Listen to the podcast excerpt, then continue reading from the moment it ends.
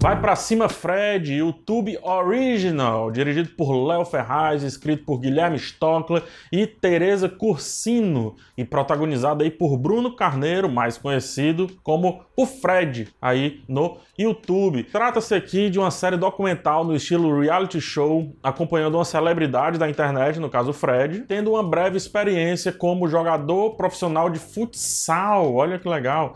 Inclusive aí no time onde o Falcão jogou, é o Magnus. A proposta é boa, pois o personagem principal é host de um canal chamado Desimpedidos e ficou notório em desafiar jogadores profissionais ali no futebol, né? Trick Shots, tipo Dude Perfect, que é um canal sensacional, diga de passagem. E como ele sempre se deu bem nessas disputas, por que não colocá-lo agora do lado de lá? Ou seja, o desafiante agora está sendo o desafiado e eu gosto dessa proposta. Aqui vão ser só as primeiras impressões, porque a temporada ainda não acabou. É, não considero isso aqui um texto crítico, mas é, uma resenha, mais um, como eu falei, primeiras intenções. Chama a atenção de cara como o protagonista escolhido é muito bom.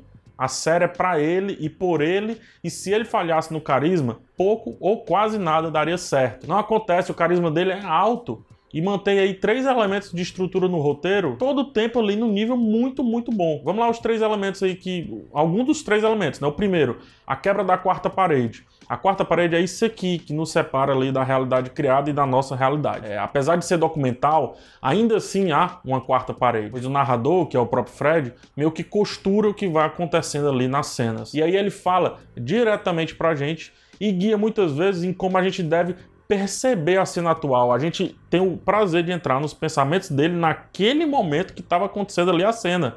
Então a gente não precisa supor muita coisa. Ele nos entrega. E muitas vezes a gente percebe a cena de uma maneira diferente porque ele fez um comentário. Inclusive, ele brinca, gerando mistério e também gerando um pouco de tensão em momentos que poderiam ser extremamente simples, como por exemplo um gol perdido mas que é maximizado quando o narrador entra e gera um conflito pessoal de por que aquele gol poderia ser muito importante caso ele fizesse. O elemento número 2, ele, o Fred, é tudo.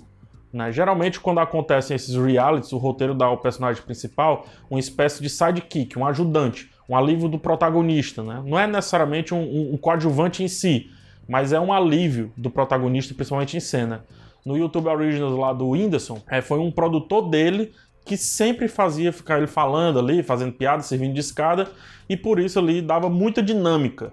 Só que o Fred não tem esse artifício aqui, a não ser em pequenas cenas ou em casos muito, muito pontuais. Ou seja, é mais difícil ainda segurar um protagonismo assim e dar ritmo à temporada ele não tem um hobby, ele é o Batman, enfim. De novo, se faltasse carisma, o roteiro ia por água abaixo. Mais um ponto aí porque o carisma é muito importante nessa série. E ponto número 3, os desafios. Existe um grande desafio que é ele ser profissional. Mas se ele for perfeito, não seria desafio. Então ele nos mostra todas as suas imperfeições e inseguranças para deixar essa jornada super super tensa, né? Sempre modulada assim, com modulações glórias, tristezas, sucessos, insucessos, medo, conquista. Desde o primeiro episódio, quando conversa ali com a mãe dele sobre morar só e se entrega dizendo que é mimado, que não consegue morar só e coisa e tal, ele transformou o simples ato que ninguém estava levando em consideração, que era morar quando vai jogar futsal, ele transforma num ponto de tensão, um ponto de tensão, que é depois revisitado no lance de lavar louça e coisa e tal. E acaba dando a ele mais uma nota de carisma, ou seja,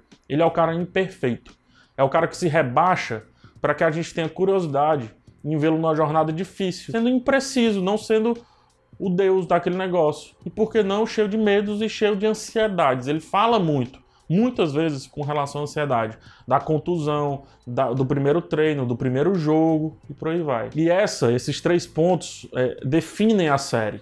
Pelo menos nas primeiras impressões. Esses três pontos fortes, eles definem basicamente tudo define como os conflitos vão, é, vão acontecendo, como o protagonista vai se encaixando e de quebra nos dá um bastidor do esporte que pouca gente vê, né? Porque diferente do futebol, o futsal, ele não tá tão na mídia assim. Uma coisa, é, pelo menos nesse início, acaba me incomodando, é como a série ela é montada. Eu acho que para caber numa minutagem meio específica, tudo parece muito corrido. E aí a montagem acaba atropelando a história proposta algumas vezes. Então tem episódio que começa com história que você diz, ah, eu quero ter a resposta dessa proposta.